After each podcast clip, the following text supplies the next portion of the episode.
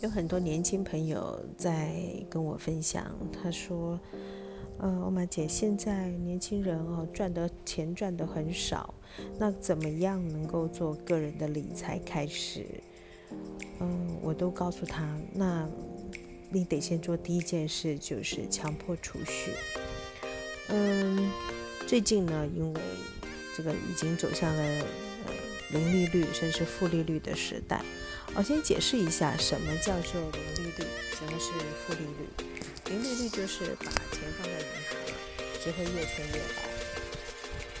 那我记得哈，我在我自己毕业的时候，民国七十八年，我在彰化银行存过十三趴的利息。十三趴的利息是什么概念？简单来讲，你存一百万，每一年就可以有十三万的利息。哇！很多朋友听到这里，应该会哇的一大声吧？说怎么可能闹科零？现在都不到一趴，只有零点九啊。那么你知道当时啊，民国七十八年，如果你有五百万的话，如果有十三趴的利息可以存在银行，那么你每年不用工作，你就可以领六十五万。那么平均每个月就五万块钱，日子过得是挺好的。可是反观今日。啊，你现在把五百万放在银行，哦，对不起，到了年底之后，你只有不到五万块钱，那怎么差这么多？对，那就就是啊，这个利率越来越低的情况之下，所以讲到这边，你可能会觉得说，那现在还要强迫储蓄，不是越存越穷吗？是啊。可是你不要忘了，各位，我想跟大家分享的，如果你不存，没有存下那第一桶金，那你怎么开始投资？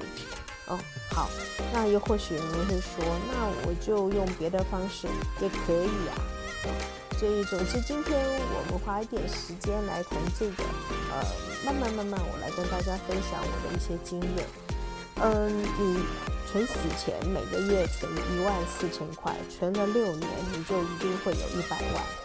啊，当然很多的朋友会跟我分享说，那存六年的时候啊，照你所说的嘛，钱会越来越薄，所以六年之后呢，就一百万呢，也不也不是一百万，因为钱变薄了嘛，可能只剩九十二万哦，比如这么说。